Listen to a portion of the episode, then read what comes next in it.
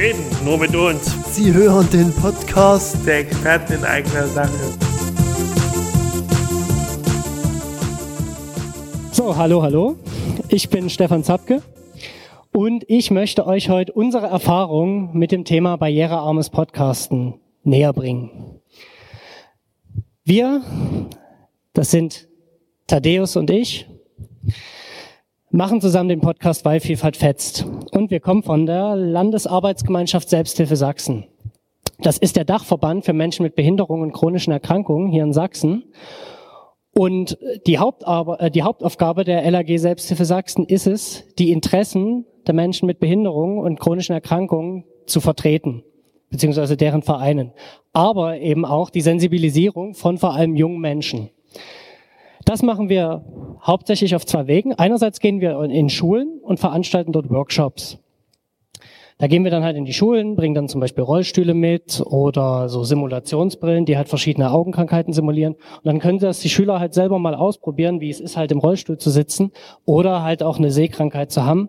Und dann sind halt auch immer Betroffene oder halt ne, Experten in eigener Sache ähm, vor Ort und äh, stehen dann den Schülern auch Rede und Antwort.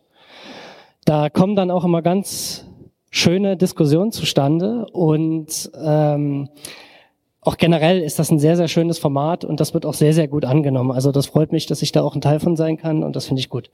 Aber weswegen ich ja heute eigentlich hier bin, ist der zweite Aspekt und zwar ist das ist der Podcast, den wir auch produzieren. Der Podcast, weil Vielfalt fetzt. Ähm, der Podcast ist Teil unseres Projektes Challenge Inklusion und wir machen den jetzt seit ungefähr ziemlich genau einem Jahr, glaube ich. Ne? Ja. Und ähm, wir fahren beim Podcast durch ganz Sachsen und interviewen Betroffene, also Menschen mit Behinderung, chronischen Krankheiten, aber sprechen halt generell auch über Inklusion. Aber hauptsächlich eben sprechen wir mit Betroffenen. Und ähm, die Themen sind dabei so alltägliche Lebenswirklichkeit und eben die Erfahrungen der Betroffenen. Und die Grundidee, die eigentlich mal dahinter, also die eigentlich dahinter steckt, ist, dass Thaddeus als ein Mensch, der halt mit dem Thema noch nie so wirklich zu tun hatte, seine naive Perspektive damit reinbringt und seine naiven Fragen stellen kann an die Betroffenen und damit so ein bisschen als Medium, so als Verbindung zwischen den Nicht-Betroffenen und den Betroffenen agieren soll. Das war so ein bisschen die Formatidee am Anfang. Natürlich hat Thaddeus jetzt über die Zeit auch immer mehr Erfahrung damit gemacht mit dem Thema und wir werden halt dann auch immer besser und lernen halt auch dazu. Aber das ist so, das war so ein bisschen die Grundidee, mit der wir so an den Podcast rangegangen sind. So, wie hat das Ganze anbegonnen, also begonnen? Was ist die Ausgangssituation, mit der wir konfrontiert sind? Die Ausgangssituation ist, dass jede Behinderung und jede Krankheit ist individuell. Keine zwei Rollstuhlfahrer sind gleich. Der eine sitzt halt komplett im Rollstuhl, der andere kann noch ein bisschen laufen, der eine ist komplett blind, der andere sieht noch ein bisschen was, so wie ich. Äh, und daraus ergeben sich natürlich komplett unterschiedliche Bedürfnisse der einzelnen Personen. Und damit müssen wir halt auch umgehen im Podcast. Und das Problem daran ist, ich kann euch heute kein Regelwerk geben, wie ihr einen barrierefreien oder einen barrierearmen Podcast machen könnt. Also keine zehn Regeln, mit denen ihr jeden Behinderten einfach barrierefrei interviewen könnt. So funktioniert das nicht, so funktionieren Menschen nicht, so funktionieren Behinderungen nicht. Deswegen, was ich euch geben kann, sind ein paar Erfahrungen von uns und vielleicht ein paar Tipps und Guidelines, die ihr mitnehmen könnt, wenn ihr halt mal Podcasts zum Beispiel mit Menschen mit Behinderung machen wollt. Und das Ganze fängt erstmal an mit der Kontaktaufnahme. Man muss ja erstmal an die Menschen rankommen. Und schon da haben wir in unserer Erfahrung ein paar Probleme festgestellt, die wir vorher gar nicht so auf dem Schirm hatten. Zum Beispiel verschiedene Betroffene und Menschen mit Behinderung nutzen gewisse Medien nicht. Also zum Beispiel gibt es zum Beispiel kognitiv Behinderte, die zum Beispiel E-Mails nicht nutzen und nicht lesen und nicht schreiben. Oder zum Beispiel Autisten, die Probleme damit haben, mit äh, anderen Menschen zu telefonieren. Deswegen wäre mein Tipp an der Stelle, immer verschiedene Kommunikationskanäle zu benutzen. Also wenn ein Betroffener, also wenn ein Interviewgast, den man gerne interviewen möchte, nicht auf die E-Mail antwortet, einfach versuchen anzurufen oder über andere Kanäle zu erreichen. Ähm, anderweitig ist es halt auch ein Problem, manchmal die Podcasts mit den Gästen, mit den Betroffenen selbst zu planen. Ab und zu hatten wir auch schon den Fall, dass es dann über Drittpersonen geht, seien es Angehörige oder seien es Assistenten oder Betreuer. Das ist auch eine Dimension, die man bei dem Ganzen äh, berücksichtigen muss. Was natürlich auch zusätzliche Zeit kostet. Also ne, könnt ihr euch ja vorstellen, wenn ihr einen Dritten da einschaltet, über den erstmal die Kommunikation laufen muss, der dann halt erstmal mit den Betroffenen alles abspricht, der das dann wieder an den Dritten zurückmeldet, der das wieder an euch zurückmeldet, da vergeht halt einige Zeit und das ist halt auch eine Dimension, mit der man in dem Bereich rechnen muss. Also der größte und wichtigste Punkt eigentlich, den ich der, der eigentlich in dieser Präsentation drinsteckt, ist die Vorbereitung per se. Menschen mit Behinderung, egal wie unterschiedlich sie sind, haben eigentlich eine Sache gemeinsam. Sie sind unflexibler als andere. Deswegen ist es halt doppelt und dreifach wichtig, dass man sich gut vorbereitet. Da, äh, Dazu gehören halt dann Sachen, äh, dass man halt die Bedarfe klärt, also was hat der Betroffene für einen Bedarf, dazu gehören also organisatorische Sachen wie Ort, Zeit. Dazu gehört aber, also, oder so Dinge zu klären wie Anonymität, ist auch ein Thema, auf das ich gleich noch zu sprechen komme. Dazu gehören aber auch äh, Sachen wie die inhaltliche Strukturierung, dass man halt in Vorgesprächen einen detaillierten Leitfaden für den Podcast erstellt.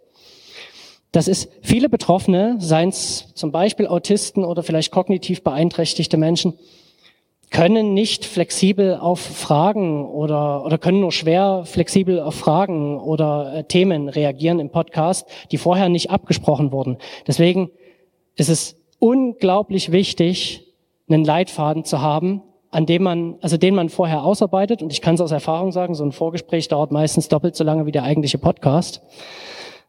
Und äh, es ist unglaublich wichtig, das auszuarbeiten und sich dann auch während des Gespräches so gut wie möglich daran zu halten. Das ist auch eine Erfahrung, die wir gemacht haben, dass, dass es halt Probleme geben kann, wenn man davon abweicht. Damit wären wir halt schon beim nächsten Thema, was man halt auch oft vergisst. Und zwar sind das die Dokumente, die dazugehören. Sei es der Leitfaden oder sei es zum Beispiel eine Datenschutzeinwilligung, die wir ja auch ausfüllen lassen müssen für den Podcast. Natürlich müssen alle Dokumente dementsprechend barrierefrei vorliegen. Das heißt, es muss auf Sachen geachtet werden wie Schriftart, Schriftgröße, Zeilenabstände, bei Bildern, äh, Bildbeschreibungen, Alternativtexte und Titel, Kontraste. Das sind alles Sachen, die beachtet werden müssen bei den äh, Dokumenten. Zum Beispiel auch bei dem Leitfaden. Und was zum Beispiel auch sehr, sehr wichtig ist bei Datenschutzeinwilligung, bei PDFs oder sowas, die wir ausgeben, dass diese digital Bearbeitung, bearbeitbar sind, also ausfüllbar sind, dass zum Beispiel Betroffene, wie ich jetzt zum Beispiel mit Sehbehinderung, uns hilft das ungemein, wenn wir Dokumente digital ausfüllen können, schon vorher und das nicht vor Ort machen müssen zum Beispiel. Also das ist zum Beispiel so eine äh, Anforderung, die sollte auf jeden Fall gewährleistet sein. Und diese Dokumente sollte man den Interviewgästen dann auch vorher schon zukommen lassen, dass die sich angemessen auch natürlich darauf vorbereiten können. So. Ja, was braucht man noch für einen Podcast? Natürlich die Technik. ähm, das ist so ein bisschen unser, Set, unser Setup. Das ist ein ganz basic Setup. Wir haben halt ein paar Mikrofone, Mikrofonspinnen. Das Ganze läuft dann in ein Audio-Interface, was dann in Laptop, in Laptop gefüttert wird. Was aber jetzt der interessante Punkt ist, ist halt diese Flexibilität, die einem auch gewisse Hardware gibt. In dem Fall der Mikrofonständer versus der Schwenkarm. Wie man vielleicht an den schönen Fotos, die ich gemacht habe, sehen kann, ist, dass das linke Bild ein bisschen suboptimal ist für eine Podcastaufnahme. Aber für viele Betroffene, naja, die können halt nicht anders. So, jetzt könnte man natürlich sagen, naja, man könnte ja mit dem Rollstuhl vielleicht einfach näher an den Tisch ranfahren oder sowas. Das mag vielleicht auf dem Bild sein, aber ich kann euch sagen, der Rollstuhl, den wir da benutzt haben, der ist vergleichsweise sehr, sehr klein und die Kollegin, die da drin sitzt, ist noch kleiner. Das mag vielleicht in der Stelle gehen, aber normale Rollstühle, die im Alltag so benutzt werden, vor allem wenn es Elektrorollstühle sind, sind wesentlich größer und da ist sowas dann gar nicht mehr möglich. Deswegen ist so, äh, ist es ratsam und vorteilhaft, Alternativen wie zum Beispiel so einen Schwenkarm zu haben und ähm, auch in seinem Hardware-Setup flexibel zu sein. Dazu gehört zum Beispiel auch ein mobiles Setup. Aber das haben wir zum Beispiel jetzt persönlich auch noch nicht, aber das ist auf jeden Fall auch praktisch, sowas zu haben. So, als nächstes, was braucht man noch? Man braucht natürlich eine Aufnahmelocation. Und wie alles, was ich bisher schon gesagt habe, diese sollte natürlich gut erreichbar sein und barrierefrei sein für die jeweiligen Ansprüche des Interviewpartners. Ja, äh, wie man gerade schon gesehen hat oder wie man sich denken kann, für einen Rollstuhlfahrer ist natürlich der absolute Endgegner Stufen, aber auch andere Sachen, an die man vielleicht in erster Linie nicht unbedingt denkt. Zum Beispiel zu enge Türrahmen oder nicht barrierefreie Toiletten. Das sind alle Sachen, das sind alles Sachen, die man berücksichtigen muss in der Location-Auswahl. Und dazu kommen dann halt noch so Dinge wie Erreichbarkeit. Viele Betroffene, seien es jetzt Sehbehinderte oder Blinde wie ich oder Epileptiker oder so, die können halt nicht Auto fahren.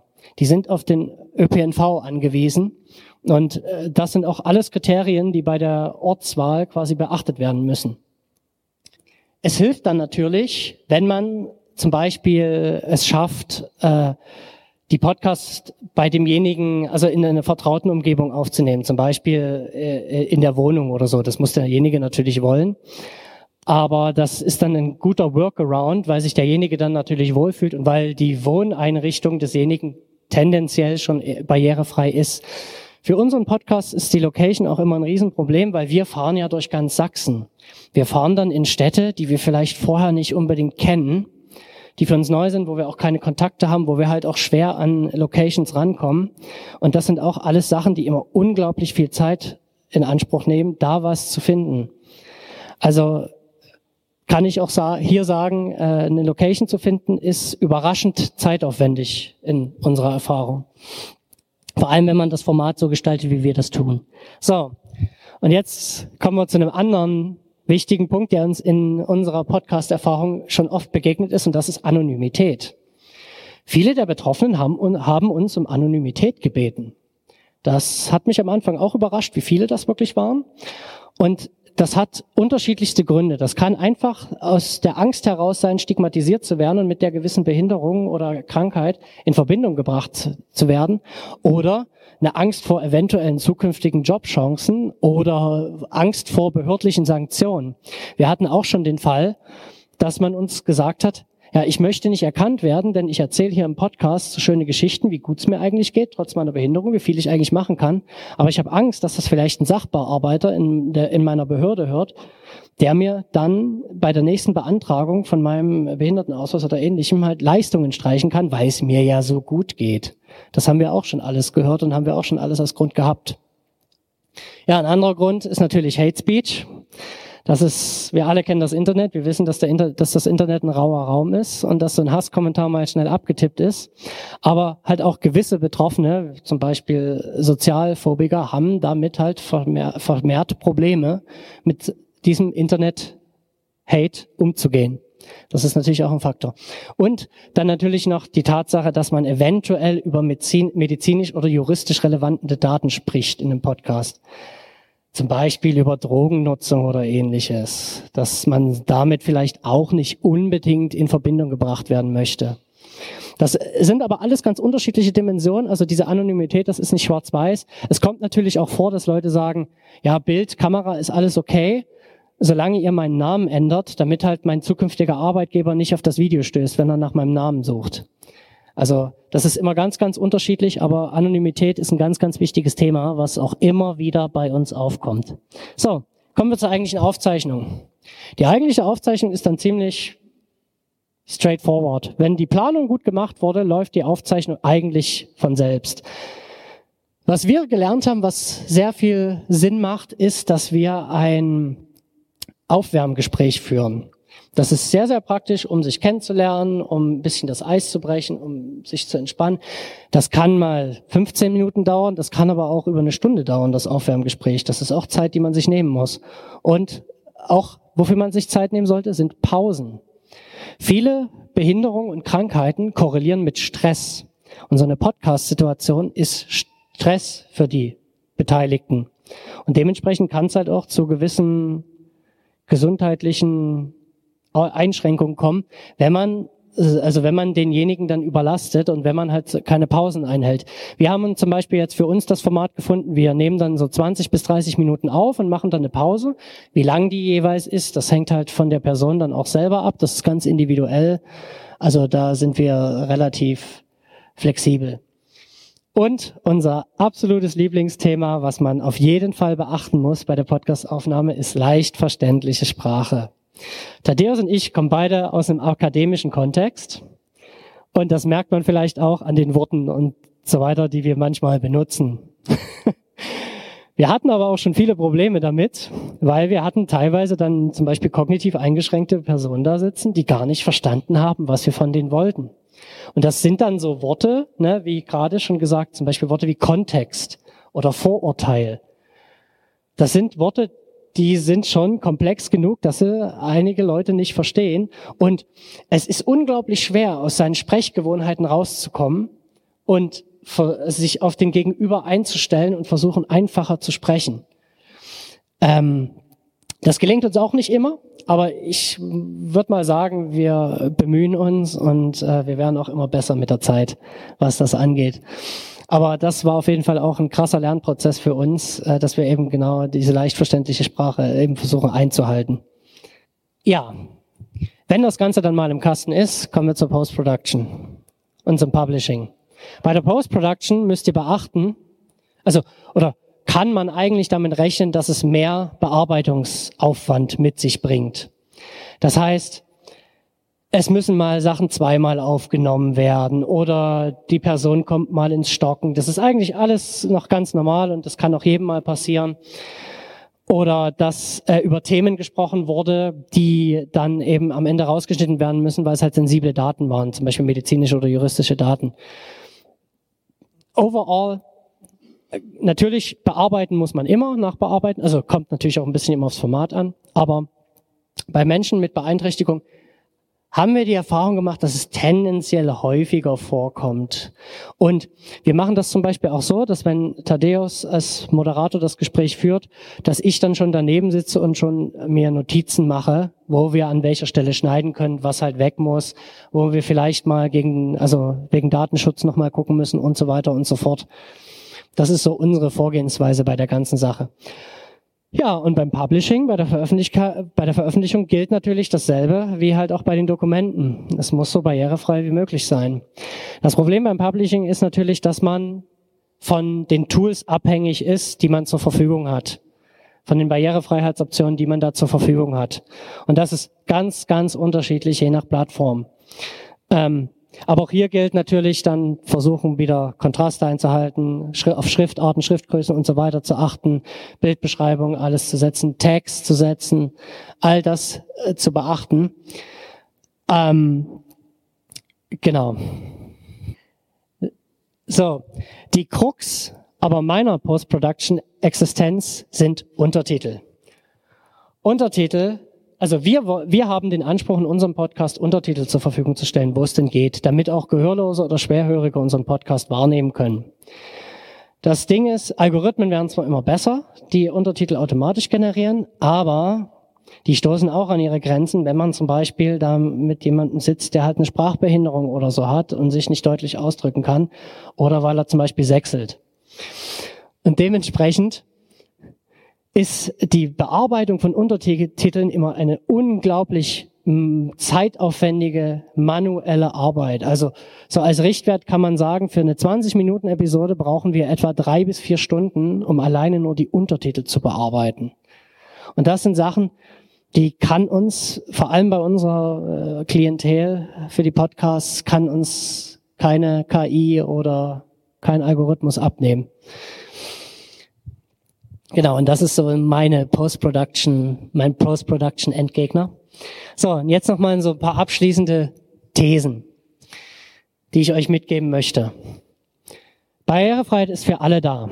Jeder, der nachts schon mal am Rechner gesessen hat, da von einer hellen Webseite geflashbangt wurde, um dort auf dieser Website dünne, graue Schrift zu lesen, der weiß, glaube ich, wovon ich rede. Niemand kann mir erzählen, dass das angenehm ist. Also selbst wenn er keine Sehbehinderung hat, wie ich. Deswegen an alle Frontend-Entwickler, Design ist schön, Aussehen ist schön, aber Nutzbarkeit ist wichtiger. Ja, und eben, wie gerade schon an den Untertiteln äh, beschrieben, Barrierefreiheit kostet viel Zeit und ist auch teuer. Wenn man zum Beispiel einen Gebärdensprachdolmetscher braucht, um mit einem Gehörlosen zu kommunizieren, Da hat man erstmal lange, lange Wartezeiten und muss viel, viel Geld hinlegen, weil die aktuell sehr, sehr gefragt sind und es sehr, sehr wenige davon gibt. Also wenn ihr oder eure Kinder einen, sicheren, einen zukunftssicheren Job sucht, werdet Gebärdensprachdolmetscher. Tipp von mir. Ihr werdet nie Probleme haben damit. Ja, und was daraus natürlich ein Stück weit resultiert, ist, dass der Diskurs wenig über die Bedürfnisse von Menschen mit Behinderung spricht. Also Menschen mit Behinderung werden kaum mitgedacht. Dadurch bleiben natürlich auch die technischen Innovationen auf der Strecke und auch das Bewusstsein. Also ihr könnt euch ja selber mal fragen, wie oft denkt ihr in eurem IT, Privat- oder Berufsleben an Barrierefreiheit? Oder wie viele Ressourcen werden von euch oder eurer, eurem Unternehmen oder ähnlichem für Barrierefreiheit, für digitale Barrierefreiheit bereitgestellt? Ich nehme mal an, die Antwort würde einigen wehtun. Und ich will an dieser Stelle an euch appellieren, dass ihr das in Zukunft vielleicht ein bisschen mehr auf dem Schirm habt, das ganze Thema. So, damit möchte ich mich auch schon bedanken für die Aufmerksamkeit. Wer uns erreichen möchte, der kann das über die ganzen Kanäle machen, beziehungsweise kann uns auch gerne eine E-Mail schreiben an podcast.vielfaltfetzt.de. Wir sind gerne für Anregungen, Diskussionen, zu haben. Oder auch wenn ihr selber jemanden kennt oder ihr selber auch äh, betroffen seid und gerne bei unserem Podcast mitmachen wollt, seid ihr auch gerne eingeladen, meldet euch einfach. Beziehungsweise, wenn ihr noch mit uns weiter diskutieren wollt, könnt ihr das gerne nach der Veranstaltung noch draußen machen bei unserem QA. Vielen Dank. Experten in eigener Sache werden unterstützt durch die Lebenshilfe Dresden und gefördert von dem Bundesministerium für Familie, Senioren, Frauen und Jugend. Die Veröffentlichung steht keine Meinungsäußerung der Lebenshilfe Dresden, des Bundesministeriums für Familie, Senioren, Frauen und Jugend oder des Bundesamtes für zivilgesellschaftliche Aufgaben dar. Für inhaltliche Aussagen tragen die Experten in eigenen Sachen die Verantwortung.